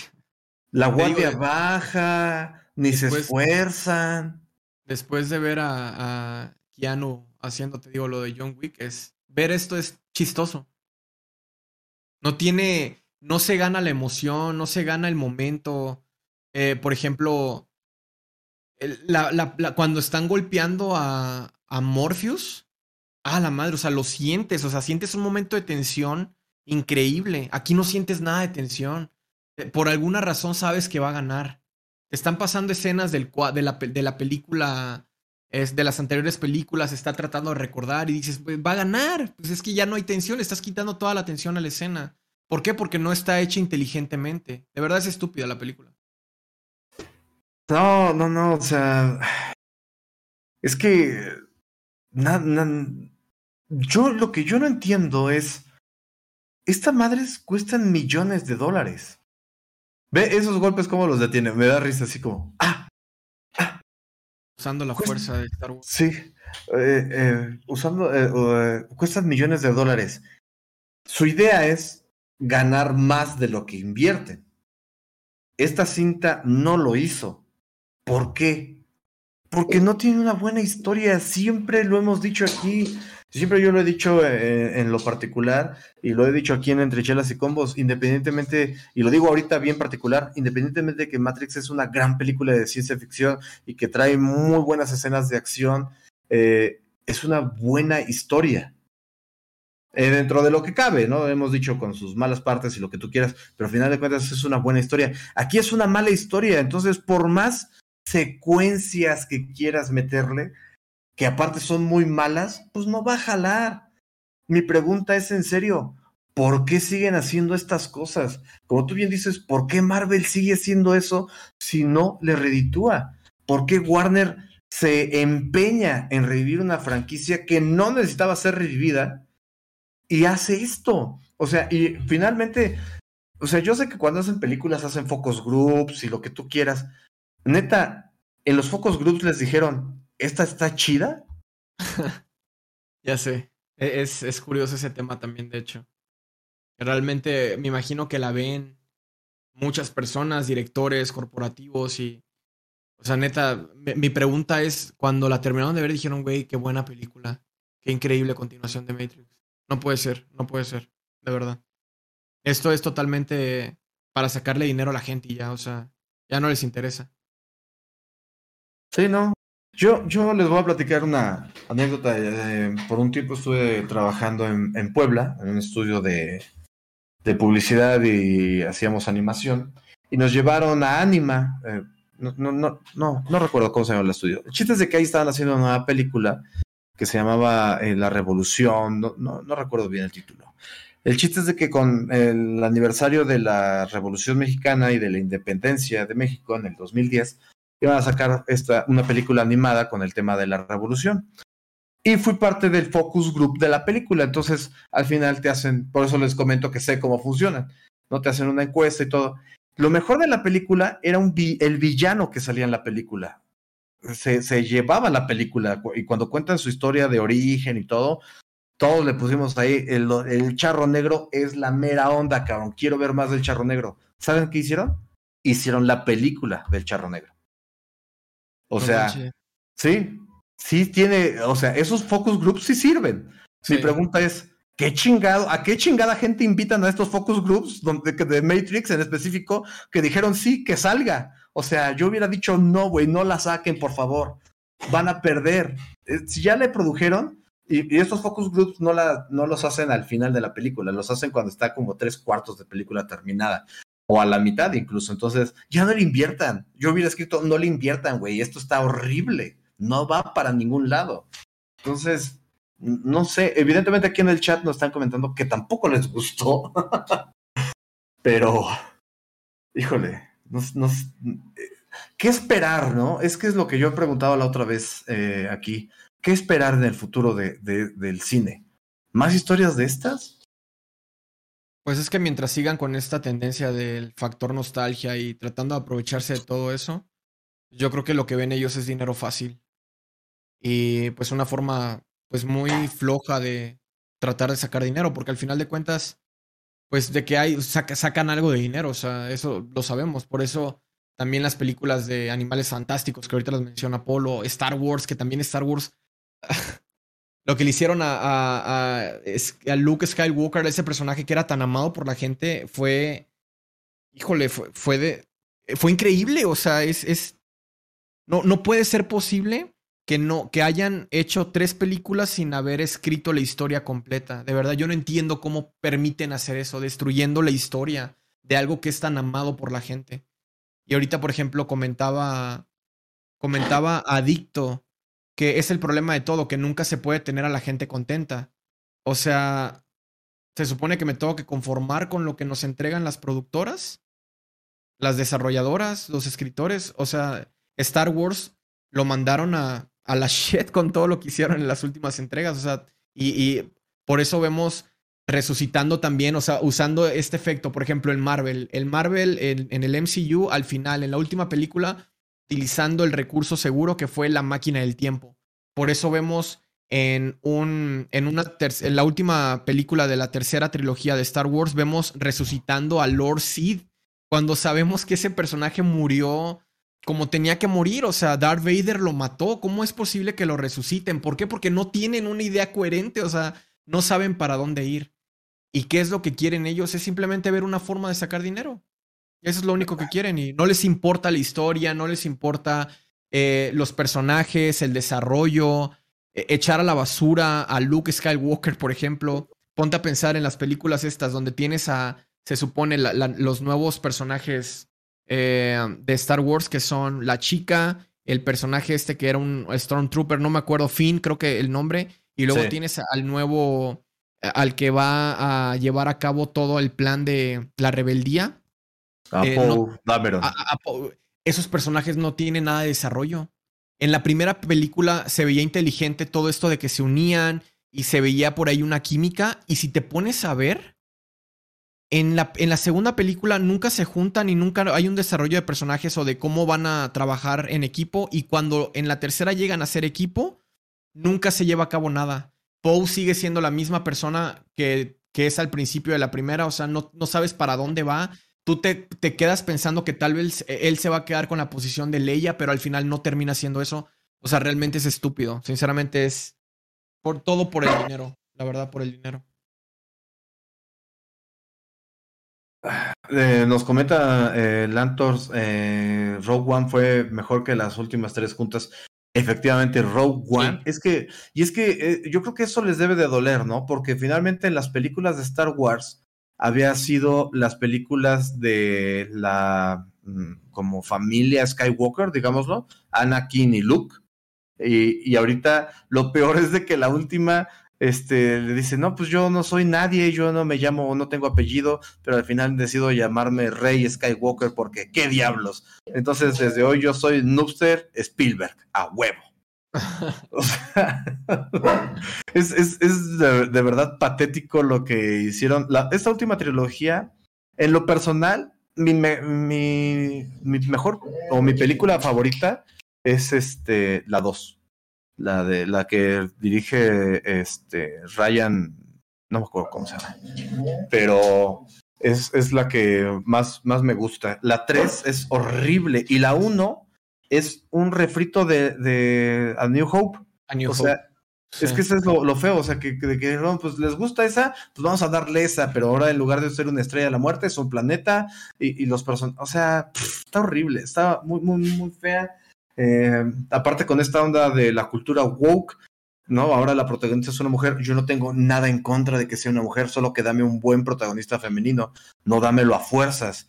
O sea, este, algo similar pasó ahorita con la, con la serie de Obi-Wan, que sale una chica negra como eh, una de las agentes de, de, Darth Vader, de las inquisidoras, y salió declarando que este, estaba eh, con la inclusión, era el primer personaje negro dentro de la saga de Star Wars, y yo así de, neta, güey. No recuerdas, o sea, eso es mentira, cabrón. O sea, nada más lo dices por vender, por tratar de ser inclusivo. Ya, ya teníamos a grandes personajes femeninos como la princesa Leia, que también estuvo un poco mal manejada, ¿no? Porque pues primero era como que el amor de Luke, después descubrimos que no, es su hermana, así que el beso que se dan es un poco incómodo. Este, y después la tenemos como un sex symbol al lado de Jabba the Hutt pero ahí estaba su influencia, ella era líder de la rebelión y siempre nos lo manejaron así, ¿no? O sea, y se aventaba los trancazos. Leia era de que vea disparos y decía, vamos a darnos. Y ahí iba con Han Solo y todo. O sea, ya teníamos personajes fuertes. No necesitan venir a vendernos la idea de que son inclusivos. Star Wars ya era inclusiva. O sea, ya, ya estaba ahí. No, nada más que no, no, no lo veían. Y ahorita, como dices, Rey, ¿qué, ¿qué desarrollo tiene? O sea, no sé es muy feo. Podríamos también hablar de, Star Wars, porque también siento que, no sé si has visto Obi-Wan. Es una estupidez esa serie. Esa, serie, la única razón de ser de esa serie es la pelea entre Obi-Wan y Darth Vader. Es lo único. Todo lo demás es puro relleno. Es, estúpida. O sea, ponte a ver las escenas. Pueden poner en pantalla. Bueno, digo, no lo pongo, pero. Cuando Leia está niña y va corriendo por el bosque, neta, me van a decir que esa es una buena producción. Dense cuenta de los escenarios hay mucho terreno desértico que dices, güey, ni siquiera le están invirtiendo a los escenarios que a los fans de Star Wars nos gustan. Se ve todo de plástico, se ve horrible. O sea, la serie no tiene. Aparte, Obi-Wan es yo amo Obi-Wan, me gusta mucho el personaje de Ewan McGregor. Eh, se nota que ama mucho hacer ese personaje. Y, pero la verdad no le dan una buena historia para poder desarrollar bien al personaje. Y la verdad la serie, lo único que esperas de la serie desde un inicio, terminando de ver el primer capítulo dices, wow, o sea, neta, esta es la historia de Star Wars, es más de lo mismo, es estúpida. Y lo único que espero es ver la pelea de Darth Vader contra Obi-Wan. Que la verdad, mis respetos para esa pelea. Ese último capítulo, uh, bro, para mí sí valió la pena la espera, la verdad. Pero toda la serie es estúpida. O sea, está, está mal hecha también. O sea, digo, no sé, cada quien tiene su opinión. Yo, es, algo que siempre platico yo, que trato de decirle también a mi comunidad.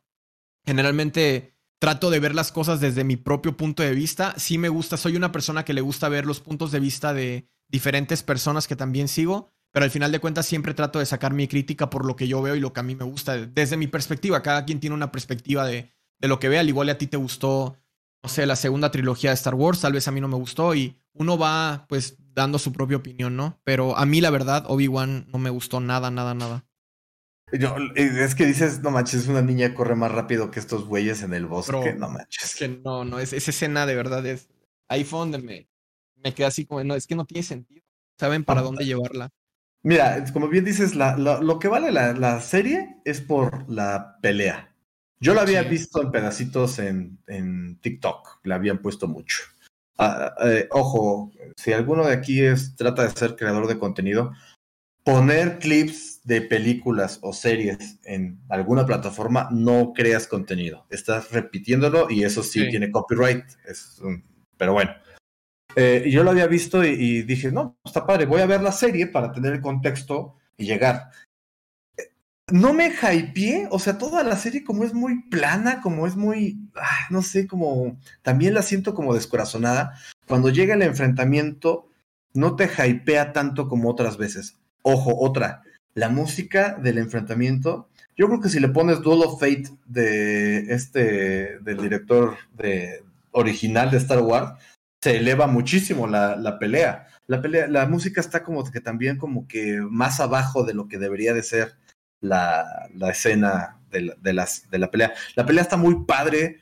Este último pedazo donde le rompe el casco y, le dice, no, tú no mataste a Anakin, yo lo maté. Ay, güey, dices, o sea, está muy padre, le da mucho contexto a Darth Vader. Sí, lo claro. Que no, lo que no me gusta es los diálogos que tienen, a priori y posteriori. Le dice, nunca me vas a ganar. Güey, ya te ganó, Obi-Wan te dejó o sea, literalmente eres un muñón de ser humano gracias a Obi-Wan. ¿Por qué le dices, nunca me vas a ganar? Dile, nunca me vas a volver a ganar. Es que, ¿sabes ahí yo qué pensé?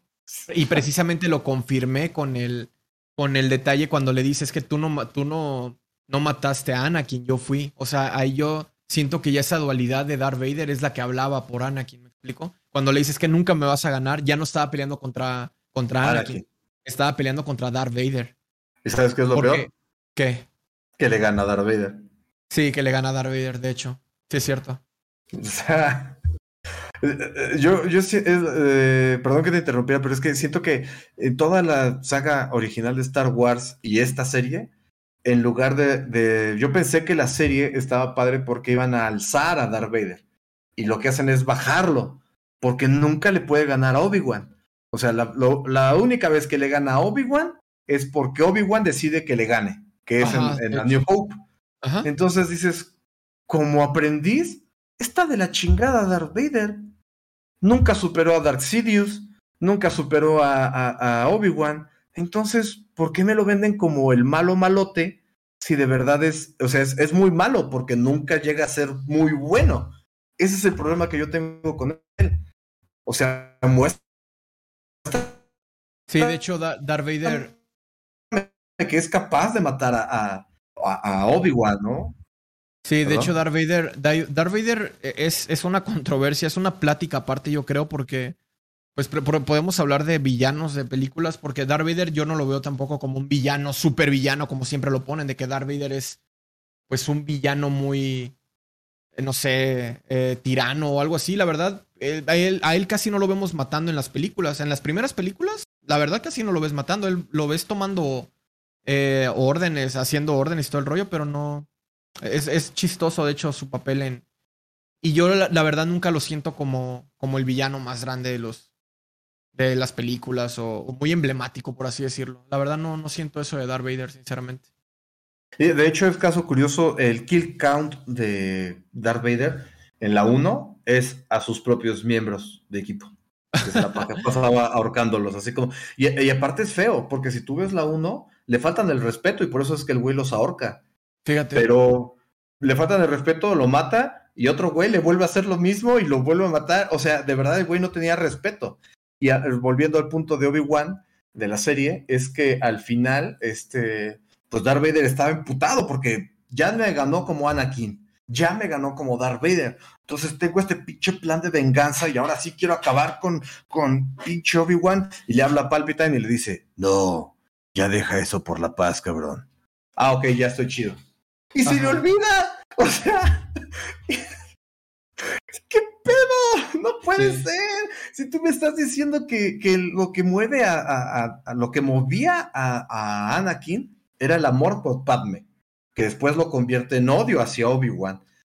Y este odio se supone que es el motor de vida de, de, y por eso es un sí, porque lo mueve un sentimiento negativo. Y, y, me dices que de la nada le dice que se calme y que ya lo deje de buscar y se le olvida y le vale. No jodas, neta. fíjate, que la construcción de Anakin Skywalker a mí se me hace súper chida. O sea, toda la historia detrás de él, ese tipo sufrió muchísimo. Si te pones a pensar, eh, es, un, es una persona que nunca tuvo decisión, nunca tuvo libertad. ¿Por qué? Porque cuando llega este, ¿cómo se llama el que fue su, su maestro? El maestro de, de Obi-Wan. Eh, Qui-Gon. Qui-Gon Cuando llega, siente la presencia de Anakin y todo el rollo, se lo lleva. En ese, en ese momento, cuando empiezan a hablar del balance de la fuerza, a lo que yo estaba, yo lo que pienso al día de hoy de eso del balance de la fuerza es que los Jedi llegaron a un punto muy político. Porque si tú te pones a ver esas películas, realmente son demasiado políticas y siempre ves a los Jedi ya no como guerreros, los ves sentados tomando decisiones pendejas, eh, donde literalmente están llevando todo a su propio régimen. O sea, sí, es increíble. si te pones a analizarlas bien, y obviamente depende de la percepción de cada persona, el régimen, o sea, esos güeyes se estaban convirtiendo en tiranos. Porque ponte a pensar lo que querían para los niños que iban a ser Jedi, o sea, no querían que tuvieran ningún tipo de relación ni nada. Entonces se llevan a este niño que tiene poder, o sea, tiene la fuerza y tiene pues todo este rollo de que puede ser una gran, eh, un gran Jedi y que puede mantener el orden y, llevar el, balance. Y se lo llevan a, a, gente que está tomando decisiones por él, crece, no le permiten hacer su voluntad o no le permiten sentir. O sea, eso está horrible. La verdad, eso está horrible para un, para un ser humano que no puede sentir, porque si sientes vas a ir al, del lado oscuro. O sea, güey, no jodas. Y luego eh, se va del lado oscuro y es lo mismo. O sea, el güey se, se la sigue pasando recibiendo órdenes. O sea, realmente el güey nunca, realmente nunca logra a, tomar sus propias decisiones. Y fíjate lo curioso. Si se supone que él tiene el poder de equilibrar las cosas, ¿por qué no permiten que las cosas sean diferentes? Como eso de las relaciones, el hecho de, de salvar a su mamá, o sea, sabían que Anakin podía ver cosas del futuro. Recuerden que él, veía a Padme eh, sufriendo, veía a su mamá sufriendo. ¿Por qué cuando iba a mandarle, cuando, le decía ese mensaje a Yoda, a Windu, a Obi-Wan, les decía, güey, es que va a pasar esto? O estos güeyes, no, es que está sintiendo algo, no puede sentir. Güey, no jodas, déjenlo, dejen que haga las cosas un poco diferentes. Es que es neta, o sea, la historia de Anakin realmente es muy triste. Y luego lo convierten en Darth Vader. Y lo mismo, sigue recibiendo órdenes. Y, la, y como lo dices, ¿eh? o sea, tal cual. El güey se vuelve la burla de, de algunos de, de, sus propios.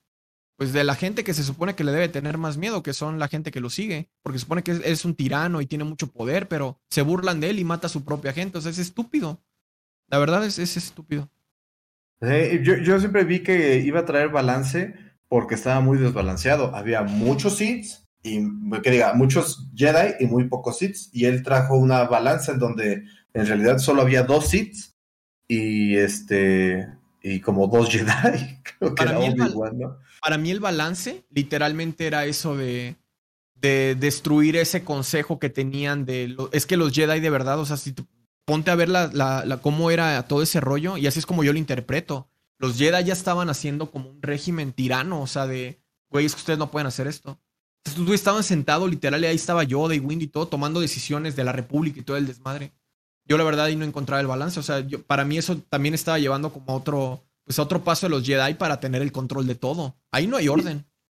Y sabes qué es lo que más me gusta es de que dices, bueno, el maestro Yoda es este güey súper sabio, que está súper conectado con la fuerza, pero Palpatine se le hizo bien pendejo y se pasó por sus narices enfrente de él y Claro. este, manipulando a los diputados y senadores y bla, bla, bla, y nadie se dio cuenta y dices, güey, entonces, ¿para qué más filosofas tanto, no? O sea, y, y luego este, dice, me ha derrotado, al exilio voy. Güey, haz algo más, o sea, ya te rendiste.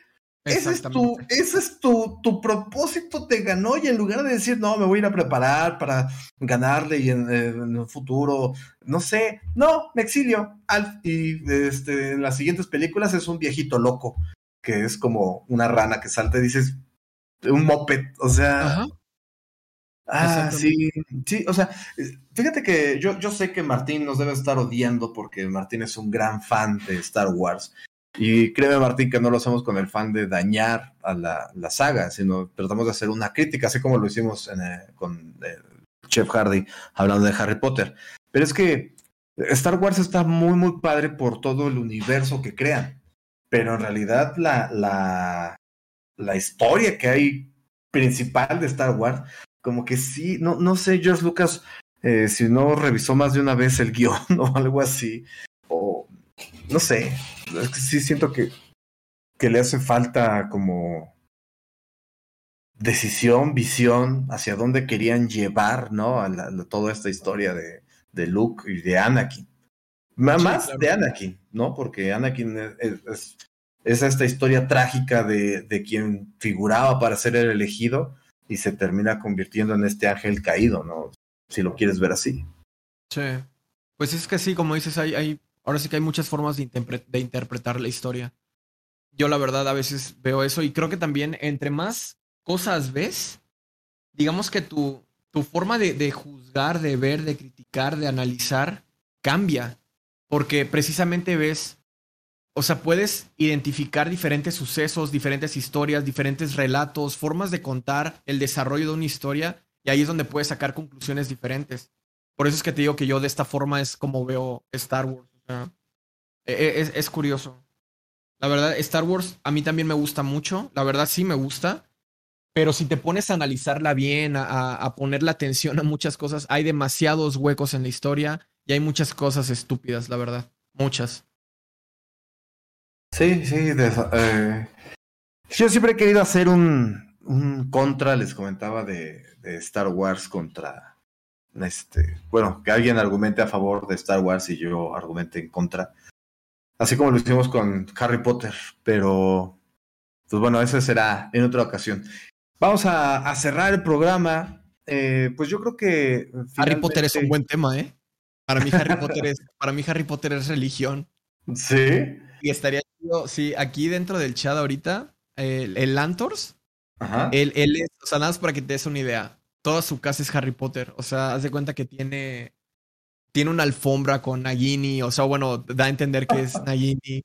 Este, tiene el sombrero, tiene libros, tiene por ahí un, cofre con los libros, o, o las películas, ya no recuerdo bien, lámparas con las varitas. O sea, este brother, si quieres hablar de Harry Potter, este brother es el adecuado. A mí también me gustaría estar en ese programa. Yo también amo mucho el universo de Harry Potter. Ya, ya lo tuvimos, sin problemas lo volvemos a hacer. Ah, ¿ya lo tuvieron? Con el Chef Hardy, sí, el Chef Hardy también es fan de Harry Potter. Oh, estaría chido hacer otro. y, y- y yo me dediqué a tirarle a Harry Potter. Eh, ¿A se lo recomiendo. Sí, sí, sí, se lo recomiendo. Ahí está en el Spotify.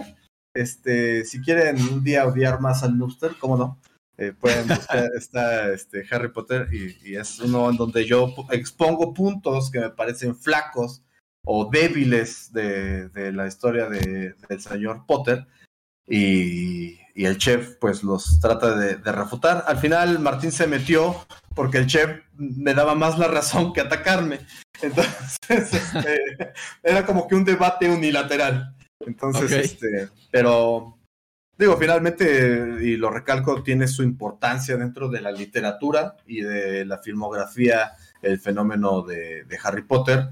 Este, lamentable lo que pasó con las secuelas, ¿no? Con esta de Animales Fantásticos, que pues no pegó, cambiaron ahí a Johnny Depp por razones que no tienen nada que ver con su trabajo y finalmente se dieron cuenta que estaban en un error y bueno, digo, desafortunadamente eh, varias franquicias, lo hemos estado viendo ahorita, nada más mencionamos tres, ¿no? Harry Potter, Star Wars y The Matrix, que finalmente esta onda de adaptarse, de traerlas de vuelta, no funciona porque no las tratan como que de traer a, un mundo, a, un nuevo espectador, como lo decíamos con lo de Marvel, ¿no? ¿no? No se adaptan al nuevo espectador que ya creció, sino que tratan de dárselo como que al niño detrás del adulto que vio las películas, adaptándolo con esta onda moderna, digámoslo así, y no cuaja, o sea, no, no, cuaja.